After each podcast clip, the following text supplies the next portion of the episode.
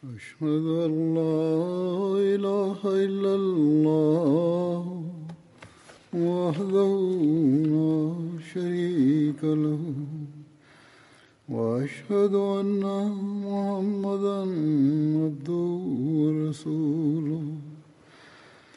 أما بعد فأعوذ بالله من الشيطان الرجيم. بسم الله الرحمن الرحيم. الحمد لله رب العالمين. الرحمن الرحيم. مالك يوم الدين. إياك نعبد وإياك نستعين. اهدنا الصراط المستقيم صراط الذين أنعمت عليهم غير المغضوب عليهم ولا الضالين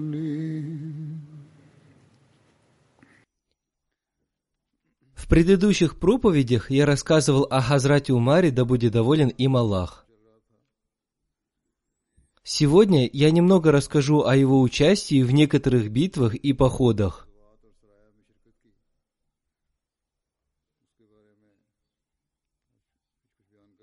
Хазрат Умар бин Хатаб, да будет доволен им Аллах, вместе с посланником Аллаха, мир ему и благословение Аллаха, принимал участие в битве при Бадре, при Ухуде, в битве Урва и других битвах. Кроме этого, он принял участие в некоторых военных походах, и в некоторых из них он был командующим. Перед битвой при Бадре у мусульман было 70 верблюдов, то есть один верблюд на три человека, и каждый из них ездил на нем по очереди. Хазрат Абу Бакр, Хазрат Умар и Хазрат Абдурахман бин Ауф, да будет доволен ими Аллах, ездили по очереди на одном верблюде.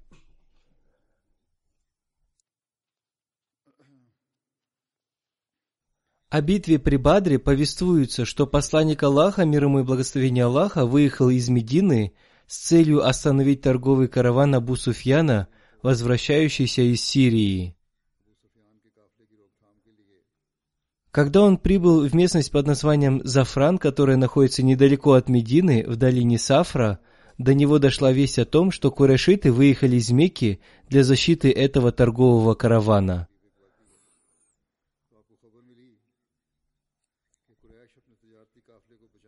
Посланник Аллаха, мир ему и благословение Аллаха, обратился к своим сподвижникам и сообщил им о том, что из Мекки быстро выдвинулись войска курайшитов, и в связи с этим он попросил у них совета.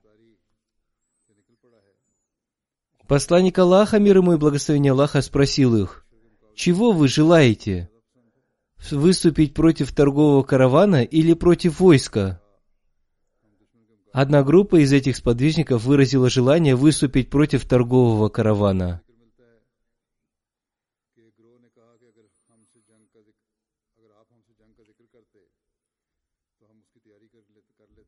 Согласно другому повествованию, вторая группа сподвижников сказала, «Если бы вы сообщили нам об этом пораньше, то мы подготовились бы к войне, а сейчас мы готовы выступить только против каравана». Согласно еще одному повествованию, они сказали, «О посланник Аллаха, мир ему и благословение Аллаха, будет лучше, если вы выступите против торгового каравана и оставите противника». Когда посланник Аллаха, мир ему и благословение Аллаха, услышал этот ответ, его лицо изменилось. Хазрат Абу Аюб повествует, это событие стало причиной неспослания аята. «И вспомни, как владыка твой вывел тебя из дома твоего с истиной, хотя часть из верующих, несомненно, были противящимися».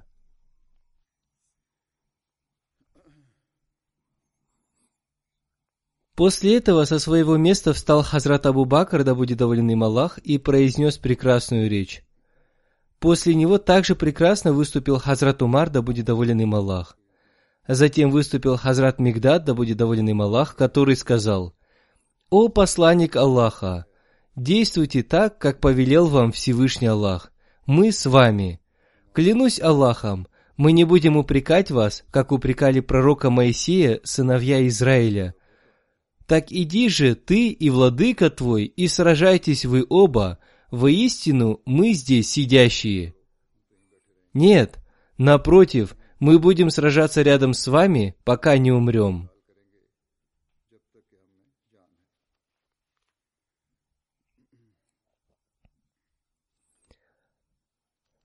Хазрат Ибн Аббас повествует, когда мусульмане после битвы при Бадре взяли в плен курайшитов, посланник Аллаха, мир ему и благословение Аллаха, советовался с Хазратом Абу Бакром и Хазратом Умаром, да будет доволен ими Аллах, относительно того, как ему поступить в этой ситуации.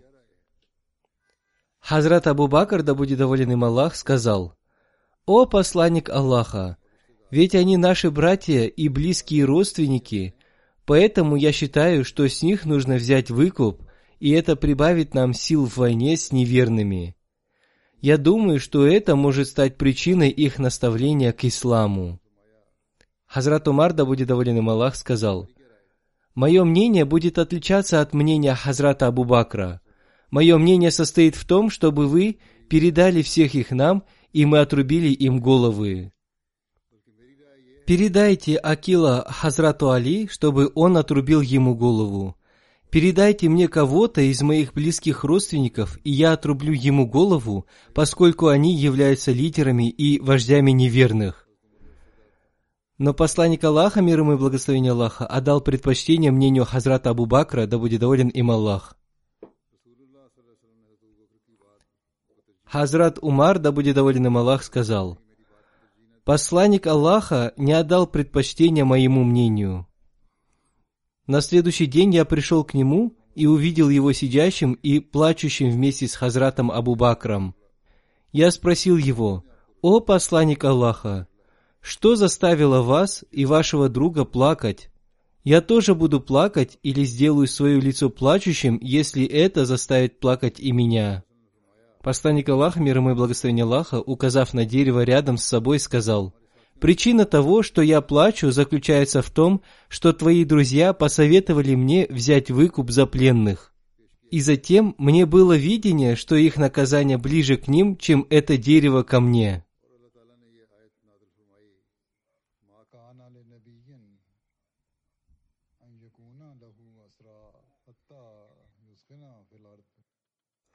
Затем ему был неспослан аят. Ни одному пророку не дозволено брать пленных, если только не ведет он кровопролитного сражения, войны на земле. После этих двух аятов был неспослан аят. «И вкушайте из того, что добыли вы в качестве трофеев, как дозволенное и благое». Таким образом, посредством этого аята Всевышний Аллах сделал дозволенными трофеи. Это повествование взято из Сахих Муслим. В начале этого хадиса повествуется о том, что посланник Аллаха, мир ему и благословение Аллаха, плакал вместе с Хазратом Абу Бакром, да будет доволен им Аллах. Однако аяты, которые упоминаются в этом хадисе, делают этот хадис сомнительным и не совсем ясным. Тем не менее, многие историки и комментаторы, посчитав этот хадис достоверным, привели его в своих книгах. Они считали, что этим Всевышний Аллах выразил свое недовольство теми, кто советовал ему брать выкуп за пленных, взятых в плен после битвы при Бадре. И Всевышнему Аллаху больше понравилось мнение Хазрата Умара, да будет доволен им Аллах.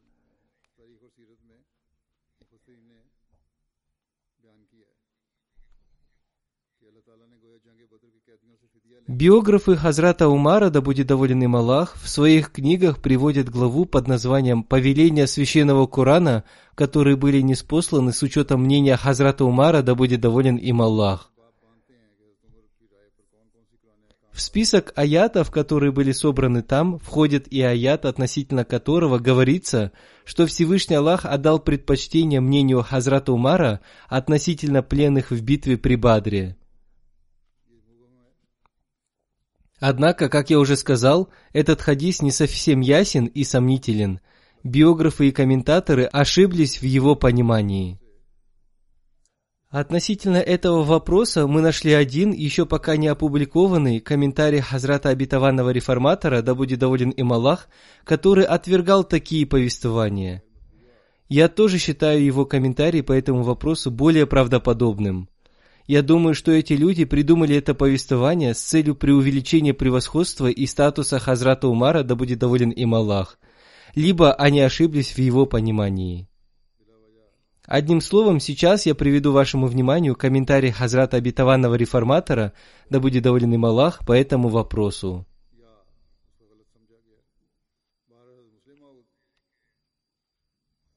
Комментируя аят 68 суры Аль-Анфаль, Хазрат Обетованный Реформатор, да будет доволен им Аллах, сказал, «Это было в традиции арабов еще до ислама. Очень жаль, что в некоторых частях мира без войны и сражений до сих пор берут людей в плен и превращают их в своих рабов. Этот аят отменяет эту грязную традицию и ясными словами повелевает о том, что нельзя брать людей в плен без войны. То есть, если нет войны, то никого нельзя брать в плен. К этому аяту были написаны неправильные комментарии – Повествуется, как во время битвы при Бадре были взяты в плен некоторые из меканцев, и посланник Аллаха, мир ему и благословение Аллаха, советовался со своими сподвижниками о том, как поступить с ними. Хазрат Умар посоветовал убить их, а Хазрат Абу Бакр посоветовал взять с них выкуп. Посланник Аллаха, мир ему и благословение Аллаха, отдал предпочтение мнению Хазрата Абу Бакра и освободил их, взяв с них выкуп. Однако после неспослания аята ни одному пророку не дозволено брать пленных, если только не ведет он кровопролитного сражения, войны на земле. Стали говорить о том, что этим Всевышний Аллах выразил свое недовольство посланнику Аллаха, мир ему и благословение Аллаха. По их мнению, посланнику Аллаха, мир ему и благословение Аллаха, следовало убить пленных и не брать за них выкупа.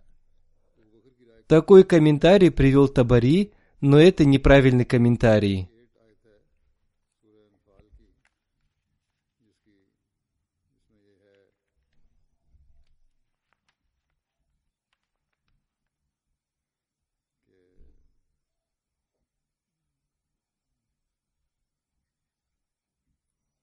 Во-первых, до этого времени посланник Аллаха, мир ему и благословение Аллаха, не получал никаких откровений относительно того, что нельзя брать выкуп за освобождение пленных, и поэтому на нем нет никакой вины за это.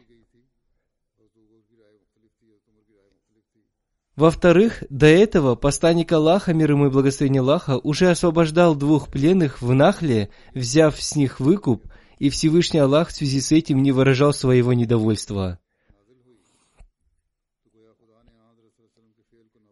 В-третьих, после двух этих аятов Всевышний Аллах изрек. «И вкушайте из того, что добыли вы в качестве трофеев, как дозволенное и благое». Посредством этого аята Всевышний Аллах разрешил мусульманам пользоваться трофеями.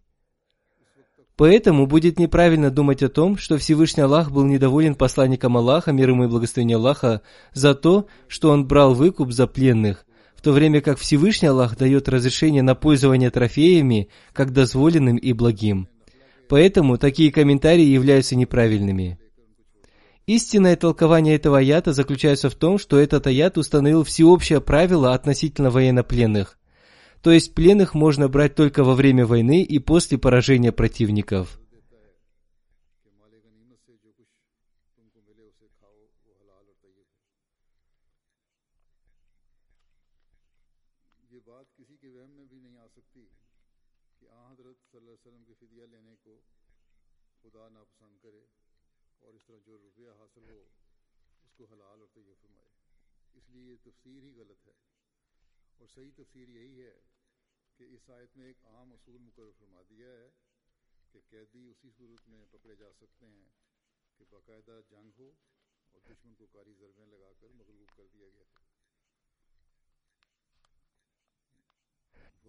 Мнение комментатора священного Корана Алама имама Рази и известного биографа Алама Шибли Наумани относительно этого вопроса аналогичны мнению Хазрата Обетованного Реформатора.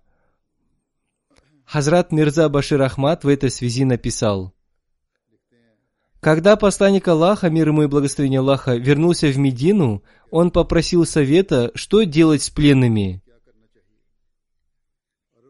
В Аравии обычно существовала практика взятых в плен казнить или навсегда превращать их в рабов. Однако нрав посланника Аллаха, мир ему и благословение Аллаха, был против таких суровых мер. Более того, никаких божественных предписаний на этот счет ему также не было открыто. В связи с этим Хазрат Абу Бакр, да будет доволен им Аллах, сказал, «Я считаю, что они должны быть освобождены за выкуп – потому что в конце концов они наши братья и родственники. Кто знает, может завтра среди этих людей появятся люди, преданные исламу. Хазрат Умар, да будет доволен им Аллах, выступил против этой точки зрения и сказал, «В вопросе религии не должно быть никакого родства. Эти люди заслужили казнь из-за своих действий. Мое мнение таково, что все они должны быть казнены. На самом деле мусульмане должны казнить своих родственников собственными руками. Посланник Аллаха, мир ему и благословение Аллаха, следуя своему врожденному милосердию, одобрил предложение, сделанное Хазратом Абу Бакрам, да будет доволен им Аллах. Таким образом, он издал приказ против казни пленных и распорядился, чтобы идолопоклонники, которые заплатят выкуп, были освобождены. Поэтому впоследствии ему также было неспослано божественное предписание относительно этого. Хузур поясняет. Хазрат Абитаван Реформатор также сказал, при наличии этого повеления будет удивительным говорить о том, что посланник Аллаха, мир ему и благословение Аллаха, вместе с Хазратом Абу Бакром, да будет доволен им Аллах, плакали из-за своего поступка. Таким образом, за каждого человека был установлен выкуп в размере от тысячи до четырех тысяч дирхамов в соответствии с его финансовыми возможностями, и все заключенные были освобождены. Бракосочетание дочери Хазрата Умара, Хазрат Хавсы, с посланником Аллаха, мир ему и благословение Аллаха. Повествуется о том, как муж Хазрат Хавсы принимал участие в битве при Бадре. После этой битвы он заболел и умер. После смерти своего мужа Хазрат Хавса вышла замуж за посланника Аллаха, мир ему и благословение Аллаха. Об этом подробно повествуется в Сахих Бухари.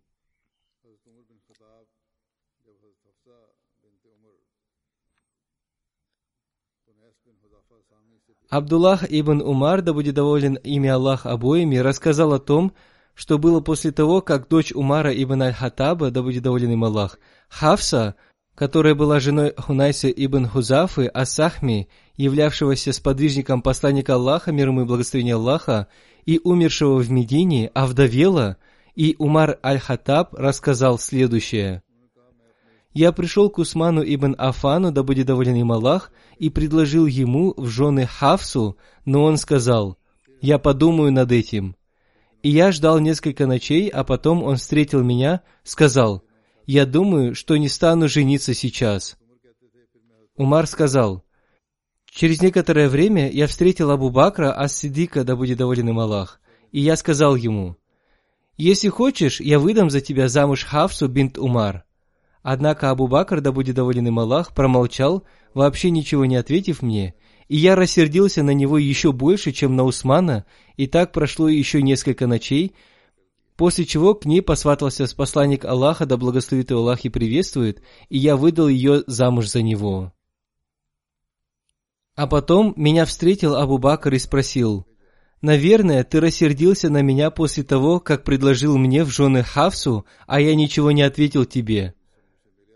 Умар сказал, «Я сказал «да». Он сказал, «Поистине, ответить на твое предложение помешало мне лишь знание о том, что о ней упоминал посланник Аллаха, да благословит его Аллах и приветствует, выдать же тайну посланника Аллаха, да благословит его Аллах и приветствует, я не мог, а если бы посланник Аллаха, да благословит его Аллах и приветствует, отказался от нее, то я обязательно взял бы твою дочь сам.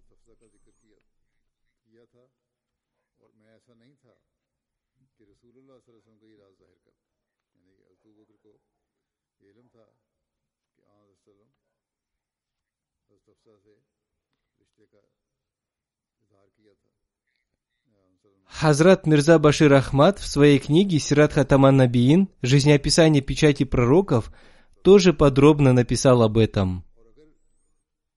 У Хазрата Умара была дочь по имени Хафса, которая была супругой Хунайса ибн Хузафы, принимавшего участие в битве при Бадре. После битвы при Бадре, вернувшись в Медину, Хазрат Хунайс заболел, не смог выздороветь и умер. Через некоторое время после его смерти Хазрат Умар начал испытывать беспокойство по поводу второго брака своей дочери Хавсы. В то время Хазрат Хавсе было более 20 лет. При своей скромности Хазрат Умар встретился с Хазратом Усманом ибн Афаном и сам упомянул о том, что его дочь Хавса стала теперь вдовой и что если он захочет, то может жениться на ней. Тем не менее, Хазрат Усман избегал этой темы. После этого Хазрат Умар упомянул об этом Хазрату Абу Бакру, но он тоже молчал и не отвечал. Хазрат Умар был глубоко опечален, и в этом состоянии смятения он предстал перед посланником Аллаха, мир и благословение Аллаха да с ним, и рассказал ему обо всем. Посланник Аллаха, мир ему и благословение Аллаха, ответил, «О, Умар, не беспокойся, если Аллах пожелает, то Хавса найдет лучшего мужа, чем Усман и Абу Бакр, и Усман получит лучшую жену, чем Хавса». Посланник Аллаха, мир ему и благословение Аллаха, сказал так, поскольку он уже собирался жениться на Хавсе и собирался выдать свою собственную дочь Уми Кульсум замуж за Хазрата Усмана. Об этом знали и Хазрат Усман, и Хазрат Абу Бакр, и именно поэтому они не приняли предложение Хазрата Умара. Некоторое время спустя посланник Аллаха, мир и благословение Аллаха да с ним, выдал свою дочь Уми Кульсум замуж за Хазрата Усмана, и об этом уже упоминалось выше – После этого посланник Аллаха, мир и благословение Аллаха, сам предложил Хазрату Умару выдать за него замуж его дочь Хавсу. Мог ли ожидать чего-то лучшего Хазрат Умар? Он с большой радостью принял это предложение, и в месяц Шабан, на третьем году хиджры, Хазрат Хавса вышла замуж за посланника Аллаха, мир ему и благословение Аллаха, и стала членом его семьи. После того, как этот брак состоялся, Хазрат Абу Бакр сказал Хазрату Умару, Возможно, твое сердце было опечалено моим ответом. Дело в том, что я уже знал о намерении посланника Аллаха, мир ему и благословение Аллаха, но я не мог раскрыть его тайну без его разрешения. Конечно, если бы посланник Аллаха, мир ему и благословение Аллаха, не желал этого, то я бы с радостью женился на Хавсе. Особая мудрость брака с Хазрат Хавсой заключалась в том, что она была дочерью Хазрата Умара, которого можно считать самым выдающимся сподвижником после Хазрата Абу Бакра, и он был одним из самых близких друзей посланника Аллаха, мир ему и благословение Аллаха. Так что для того, чтобы еще больше укрепить их отношения и компенсировать горе Хазрата Умара и Хавсы, которые они испытали в результате безвременной кончины Хунайса бин Хузафы, Посланник Аллаха, мир ему и благословение Аллаха, счел целесообразным жениться на Хазрат Хавсе. Еще одна мудрость принятия этого решения заключалась в том, что чем больше было бы жен у посланника Аллаха, мир ему и благословение Аллаха, тем в большем масштабе и с большей легкостью решались бы задачи проповедования и распространения ислама, а также образования и обучения – и это делалось бы самым наилучшим образом женщинами, которые составляют половину, даже более половины населения мира. Что упоминается о Хазрате Умаре в связи с битвой при Ухуде? В битве при Ухуде Халид бин Валид так внезапно и мощно атаковал мусульман, что они не смогли устоять перед его натиском. Описывая эту картину в подробностях, Хазрат Мирза Баршир Ахмад в своей книге написал Армия курайшитов окружила мусульман со всех сторон и продолжала сокрушать их посредством многочисленных атак. Тем не менее, даже после всего этого мусульмане, вероятно, могли бы вскоре прийти в себя, но случилось так, что один смелый воин из числа курайшитов по имени Абдулла бин Кумая напал на Мусаба бин Умейра – знаменосца мусульман, и отрубил ему правую руку ударом меча. Мусаб сразу же схватил знамя другой рукой и подошел к Ибн Кумайи, который вторым ударом отрубил ему и вторую руку. После этого Мусаб обрубками своих рук пытался удержать знамя ислама на своей груди. Но Ибн Кумая ударил его и в третий раз, уже копьем, и Мусаб, упав на землю, обрел мученическую смерть. Что касается знамени, то другой мусульманин сразу же подобрал его. Поскольку Муса был похож на посланника Аллаха, мир ему и благословение Аллаха, Ибн Кумая подумал, что он убил посланника Аллаха, мир ему и благословение Аллаха, и, возможно, это было его коварным замыслом. Но как бы то ни было, когда Муса погиб мученической смертью, Ибн Кумая закричал, что он убил Мухаммада, мир ему и благословение Аллаха.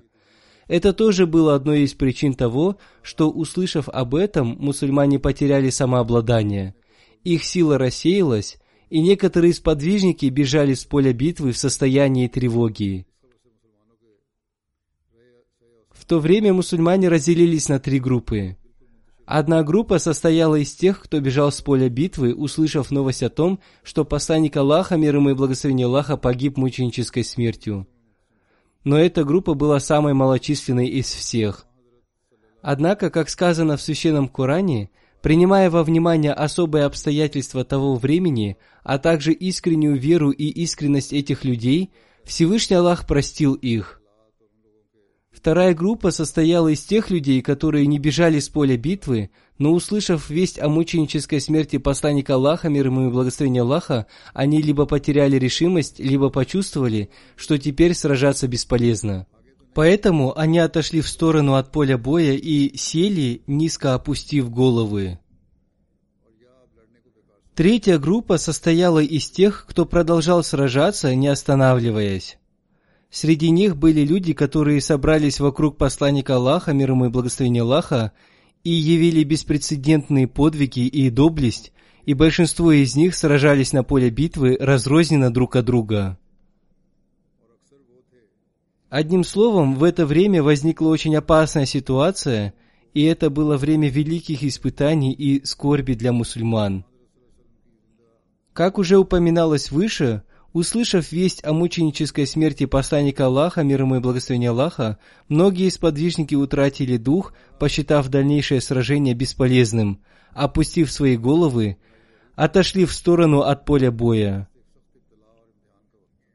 Среди этих людей был и Хазрат Умар, да будет доволен им Аллах.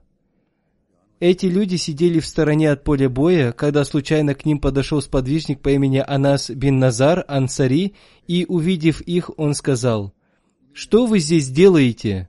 Они ответили, «Посланник Аллаха, мир и благословение Аллаха да с ним, погиб мученической смертью.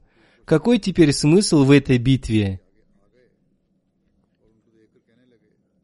«Это самое время для битвы», — ответил Анас, «чтобы мы также могли обрести ту смерть, которую обрел посланник Аллаха, мир ему и благословение Аллаха. В любом случае, какое удовольствие в жизни после смерти посланника Аллаха, мир ему и благословение Аллаха?» Тогда Саад ибн Муаз предстал перед ним, и Анас сказал, «Саад, я ощущаю аромат рая, исходящего с этой горы». После этого Анас проник в ряды врагов и стал мучеником в этой битве. После битвы на его теле насчитали более 80 ран, и никто не мог опознать его мертвое тело, пока наконец его сестра не опознала его по отметине на пальце. Когда посланник Аллаха, мир ему и благословение Аллаха, прибыл на горный перевал, отряд курайшитов во главе с Халидом ибн Валидом попытался подняться на гору и начать атаку – и посланник Аллаха, мир ему и благословение Аллаха, вознес следующую мольбу. «О Аллах, пусть случится так, чтобы эти люди не достигли нас». В итоге Хазрат Умар, да будет доволен им Аллах, вместе с несколькими мухаджирами сразился с ними и обратил их в бегство. Далее Хазрат Мирза Башир Ахмад написал – Абу Суфьян взял нескольких своих последователей и направился к горному перевалу, где собрались мусульмане, и, стоя рядом с ними, воскликнул. «О мусульмане! Есть ли среди вас Мухаммад?» Посланник Аллаха, мир ему и благословение Аллаха, запретил кому-либо отвечать, и поэтому сподвижники хранили молчание. Затем он спросил об Абу Бакре и Умаре – но даже на это, в соответствии с наставлением посланника Аллаха, мир ему и благословение Аллаха, никто не ответил. Абу Суфьян самым высокомерным тоном громко крикнул.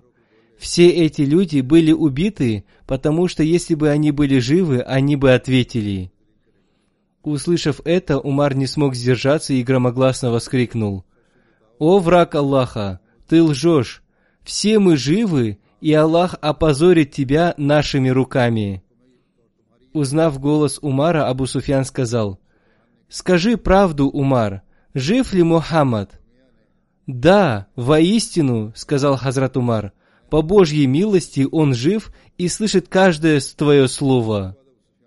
После этого относительно тихим голосом Абу Суфьян сказал, «Тогда Ибн Кумах солгал, сказав, что он убил Мухаммада, потому что я считаю тебя более правдивым, чем он». После этого Абу Суфьян воскликнул, «О, Хубал, да возвысится твое имя!»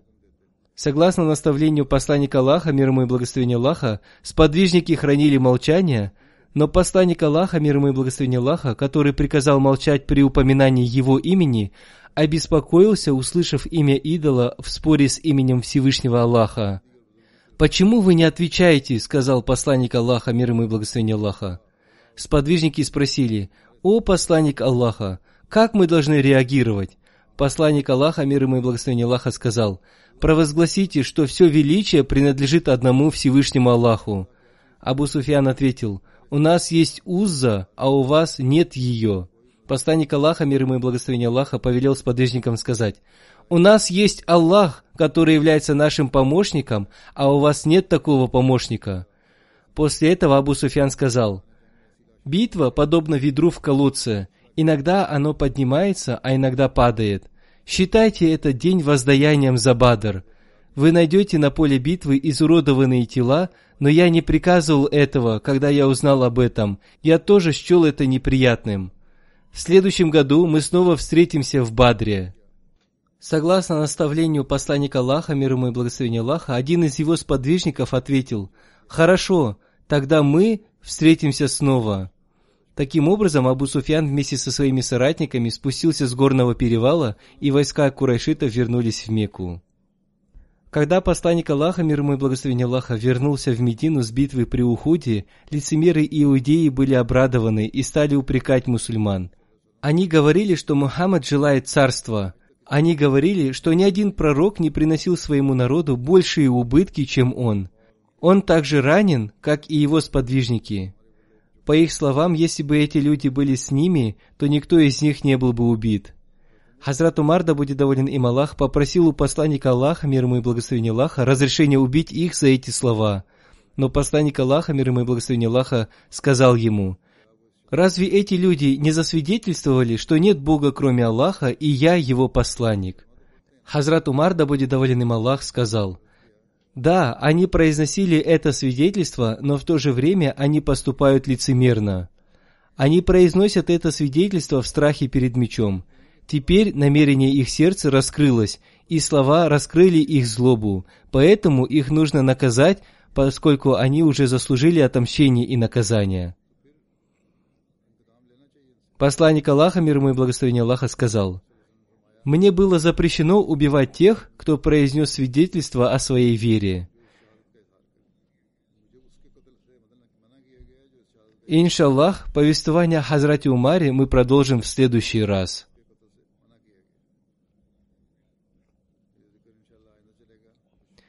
А сейчас я упомяну о некоторых покойных. Но до этого я хочу обратить ваше внимание к вознесению мольбы. На прошлой неделе я просил вас молиться за притесненных палестинцев. Несмотря на то, что масштабные бои уже прекратились, но дальнейшие события показали, что спустя некоторое время под различными предлогами и различными путями палестинцы все равно подвергаются всевозможным жестокостям. Пусть Всевышний Аллах смилуется над ними – Пусть будет так, чтобы палестинцы обрели истинную свободу. Пусть Всевышний Аллах одарит их разумными и проницательными лидерами, которые, будучи сильными, сумели отстоять их права. Также возносите мольбы за мусульман Ахмади, которые подвергаются притеснениям, особенно за мусульман Ахмади Пакистана. Пусть Всевышний Аллах защитит их всех.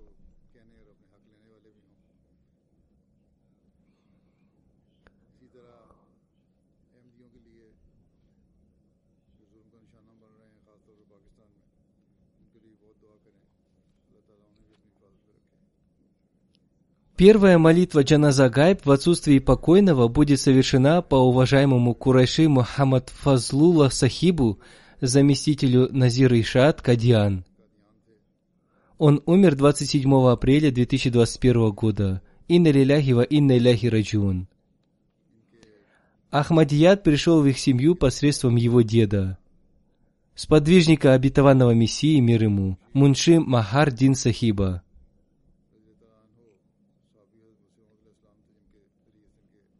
Имя его деда есть в списке тех, кто совершил пожертвования на строительство минарета Мессии.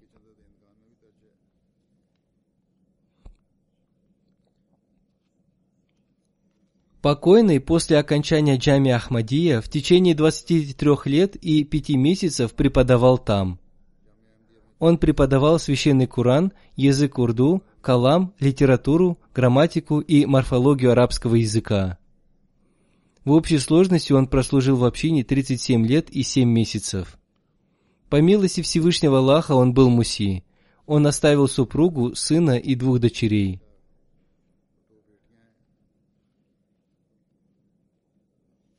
Назир Ишаат Махдум Сахиб написал, «Во время его службы преподавателем он был очень добрым преподавателем.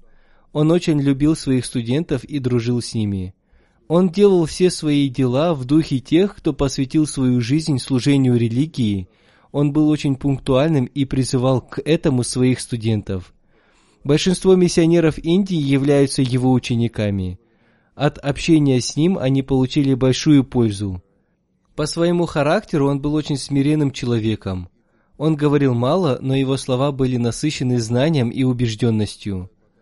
Он получил возможность служить на посту заместителя главы молодежной организации общины Индии. В течение 34 лет он служил на посту заместителя главного редактора газеты «Аль-Бадр». Он также служил в качестве редактора журнала «Мишкат». Он был также членом комитета по истории развития Ахмадията в Индии.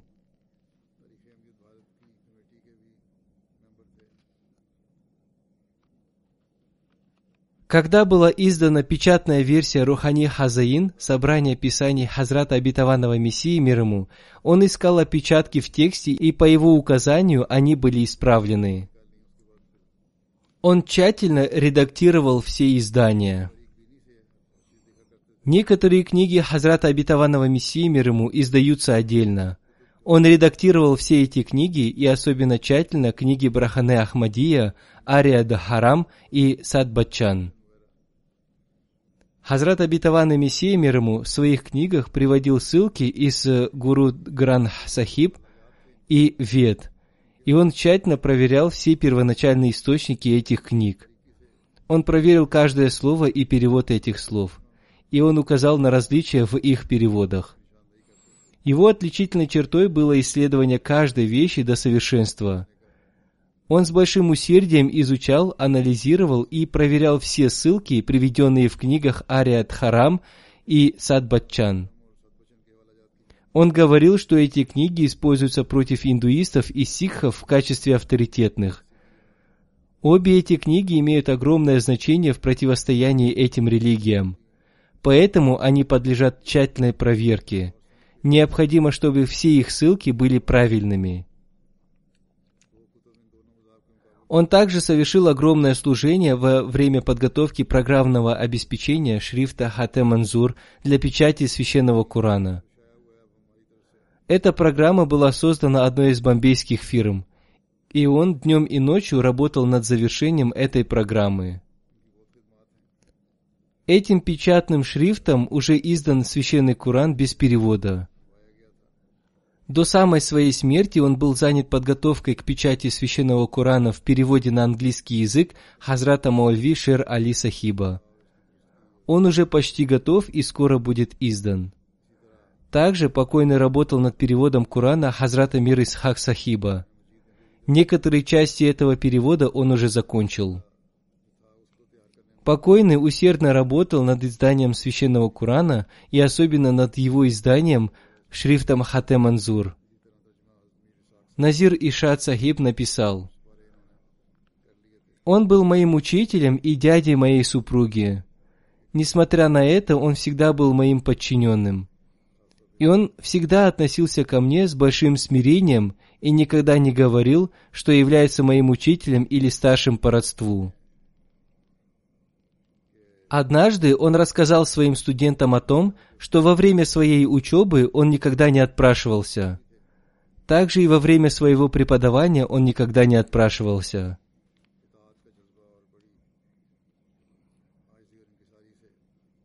Пусть Всевышний Аллах простит его и смилуется над ним.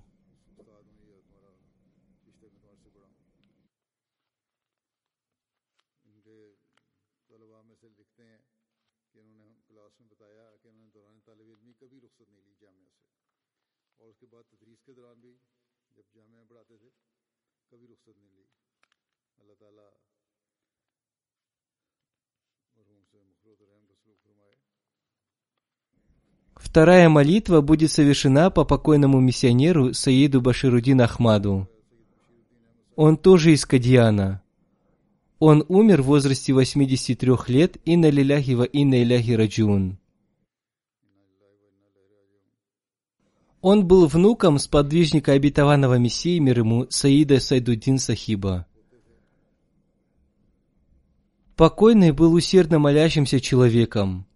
Он постоянно совершал молитву Тагаджуд и щедро возносил мольбы. По своей натуре он был простым и скромным человеком. Он был муси. Он оставил трех сыновей. Все трое его сыновей служат в офисе Садр Анджуман Ахмадия. Следующая молитва будет совершена по покойному Башарат Ахмаду Хайдару – сыну Фейз Ахмад Сахиба. Покойный посвятил свою жизнь служению религии. Он умер на 71-м году своей жизни. Покойный был внуком Хазрата Абдуль Карим Сахиба, который стал знамением принятия мольбы обетованного Мессии мир ему, когда его укусила бешеная собака. Покойный приехал в Кадьян из Карнатака, посвятив свою жизнь служению ахмадийскому исламу. Он учился в медресе Ахмадия, и после окончания учебы он служил в разных офисах общины. Он был назначен руководителем отдела общины Риштаната. В общей сложности он прослужил общине в течение 46 лет. Несмотря на свои ограниченные финансовые средства, он прожил свою жизнь самодостаточно. Он обладал высокой нравственностью и добротой. Он был муси. Он оставил супругу и трех дочерей.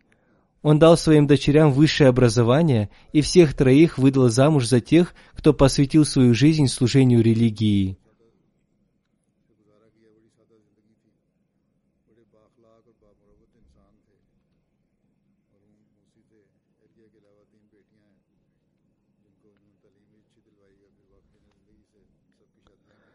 Следующая молитва будет совершена по уважаемому доктору Мухаммаду Али, амиру общины округа Пишавар – он умер в прошлом месяце в возрасте 67 лет.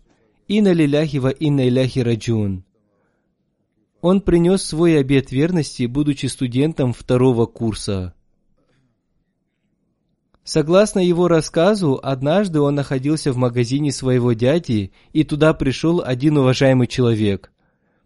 После того, как этот человек ушел, его дядя сказал ему, что это был Кадяни, и добавил, что кадиани очень хорошие люди. По его словам, это было его первое знакомство с общиной.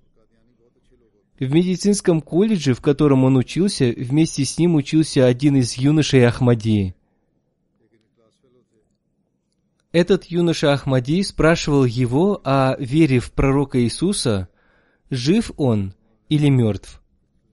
Покойный доктор Мухаммад Али Сахиб ответил ему – что считает пророка Иисуса мертвым. После этого студент Ахмади подумал, что с ним нужно продолжить беседы. В итоге он привел его в миссионерский дом. В центре общины ему подробно рассказали об общине. В то время миссионером там служил Башарат Башир Синди Сахиб. Наш миссионер был одет в костюм с брюками. Увидев его, покойно очень удивился тому, что наш Маульви такой модный – Миссионер дал ему для чтения книгу «Даватуль Амир». По рассказам покойного, прочитав эту книгу, он пришел к убеждению, что ахмадийский ислам является истиной. Таким образом, в 1973 году он принес свой обет верности. В 1974 году третий халиф обетованного Мессии принял его обет верности. В 1974 году, после того, как он принял Ахмадият, начались демонстрации против общины.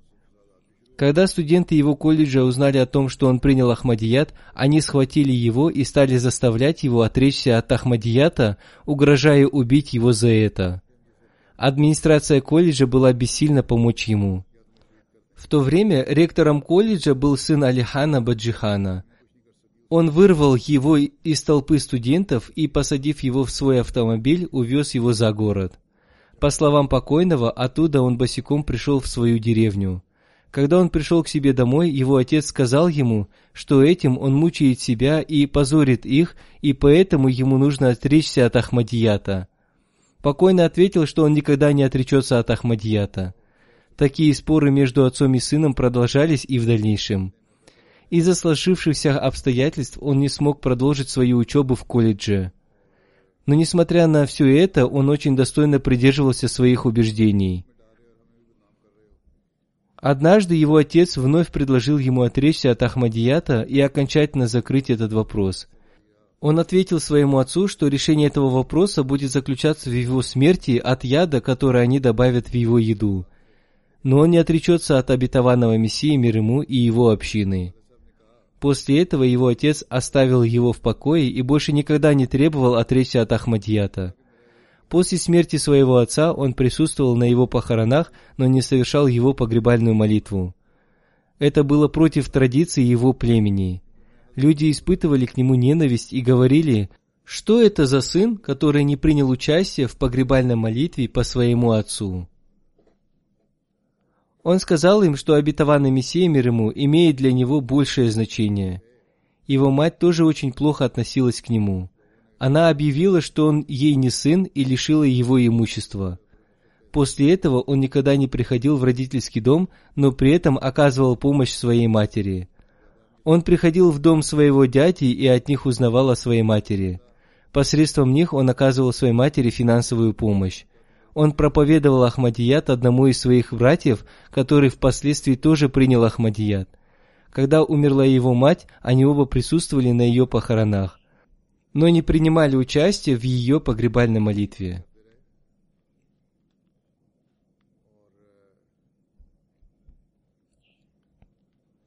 Люди возмущались и говорили, что это за сыновья.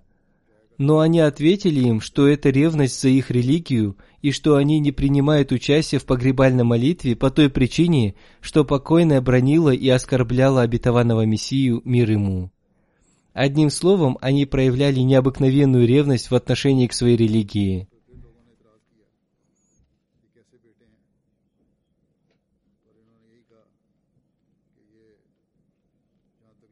Покойный в течение 27 лет служил врачом в армии. Он ушел на пенсию в звании лейтенанта-полковника. Когда он уходил на пенсию, ему от имени президента страны был вручен армейский орден отличия.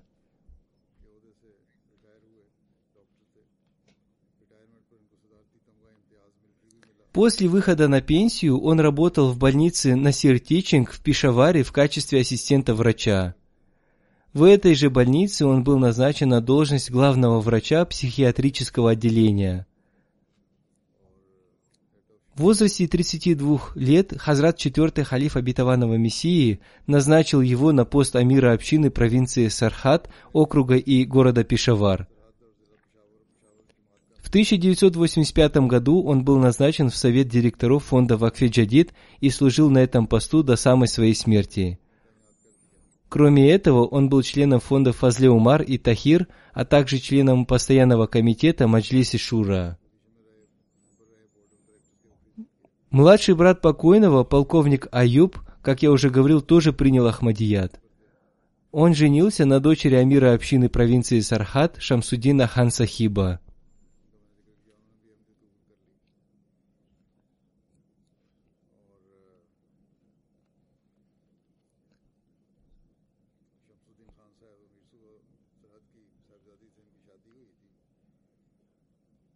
Покойный оставил супругу, одного сына и трех дочерей. Его сын является членом движения Вакфинау. Он служит в общине Танзании под руководством организации общины Humanity First – «Человечность прежде всего».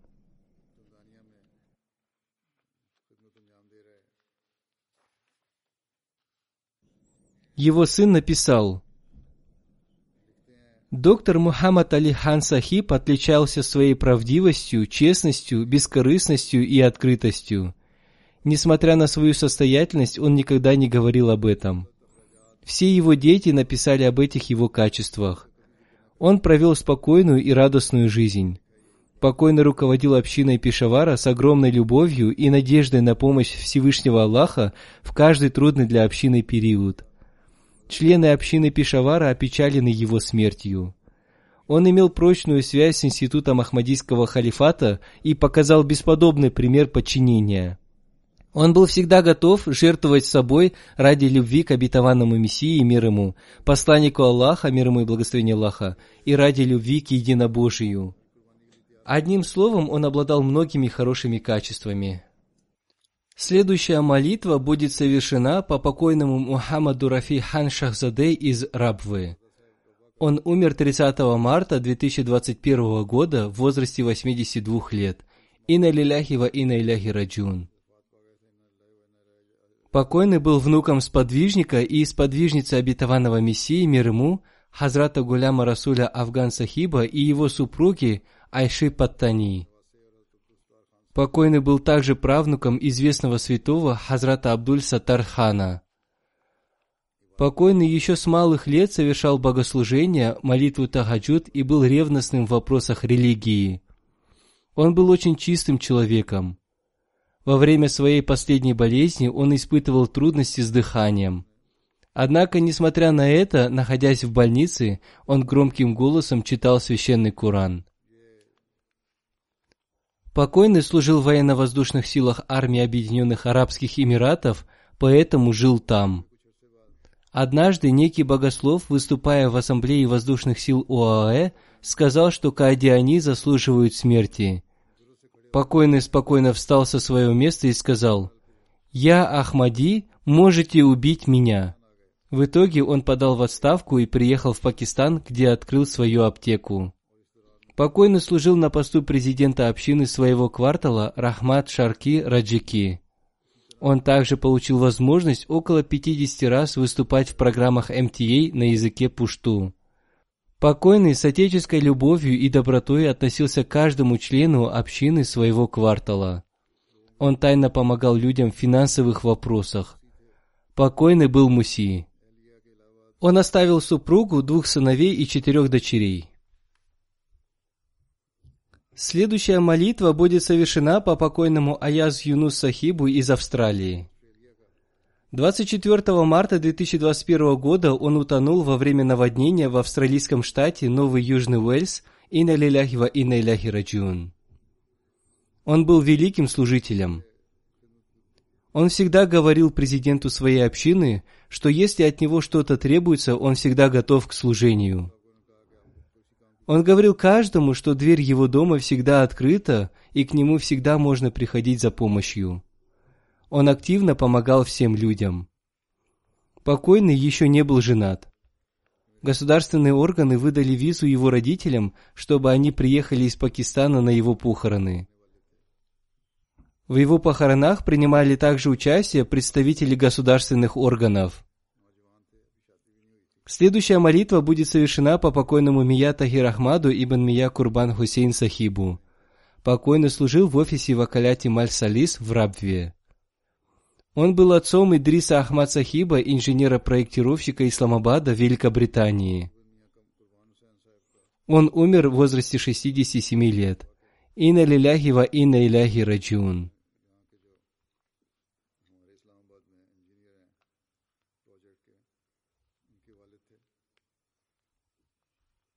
Покойный получил возможность служить общине на посту секретаря по воспитанию, заместителя главы и руководителя Маджлис Ансаруллах в своей общине. Покойный регулярно совершал дополнительные молитвы и постоянно читал священный Коран. Он оставил супругу, двух дочерей и трех сыновей.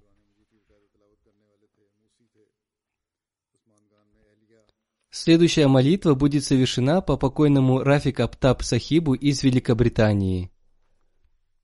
Он умер в апреле месяце 2021 года в возрасте 63 лет.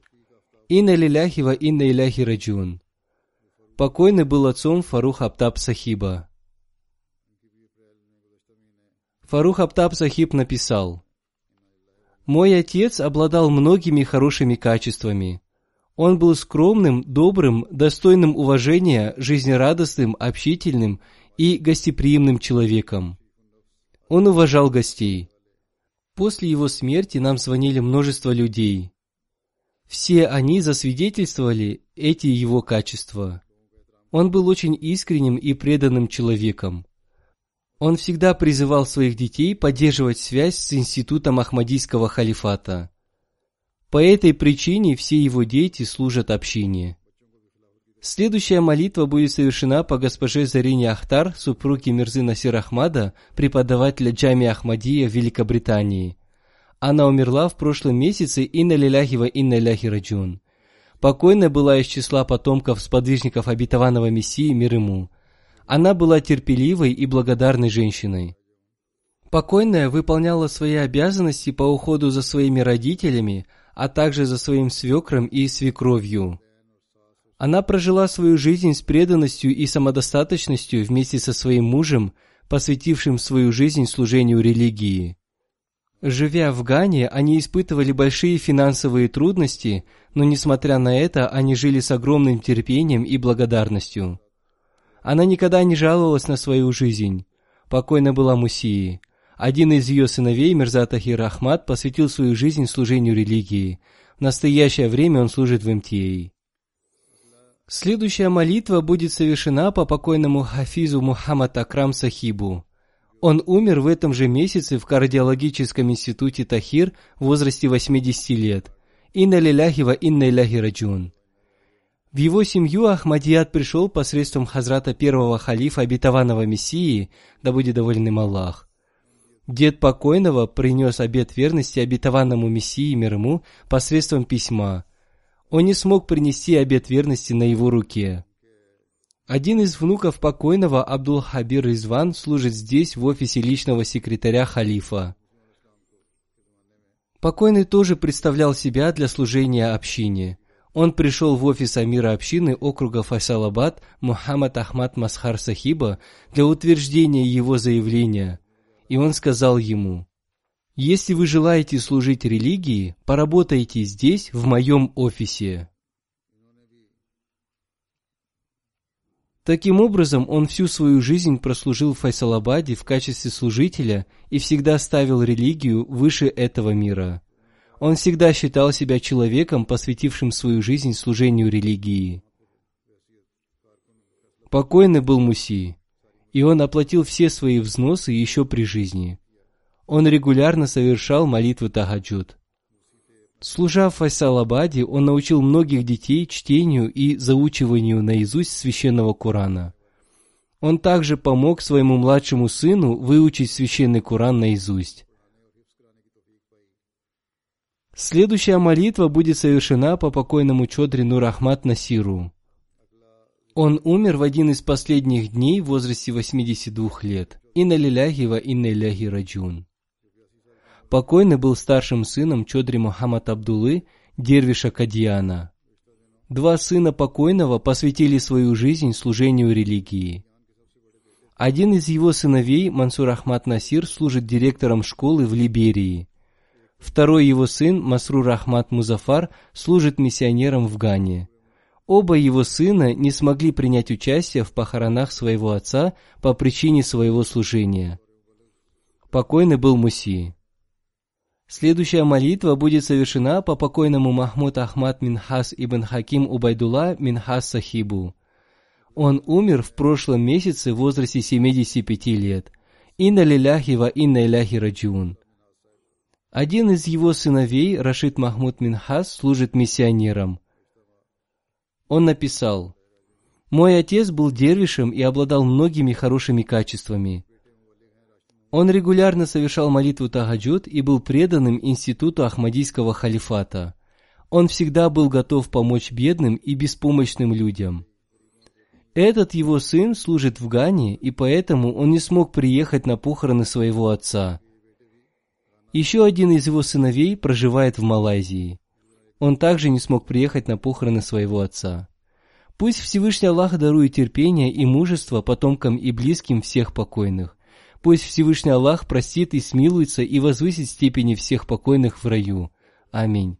После пятничной молитвы я совершу по ним погребальную молитву Джаназа Гайб в отсутствии покойных.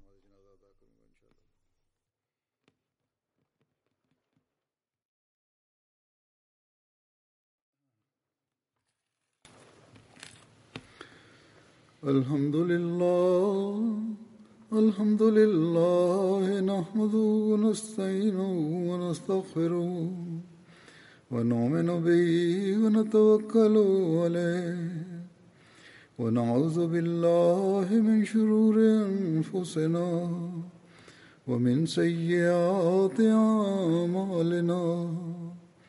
من يهده الله فلا مضل له ومن يضلل فلا هادي له. ونشهد أن لا إله إلا الله. ونشهد أن محمدا عبده ورسوله. عباد الله رحمكم الله. إن الله يأمر بالعدل والإحسان وإيتاء ذي القربى. وينهى عن الفحشاء والمنكر والبغي يعظكم لعلكم تذكرون. اذكروا الله يذكركم وادعوه يستجب لكم ولذكر الله أكبر.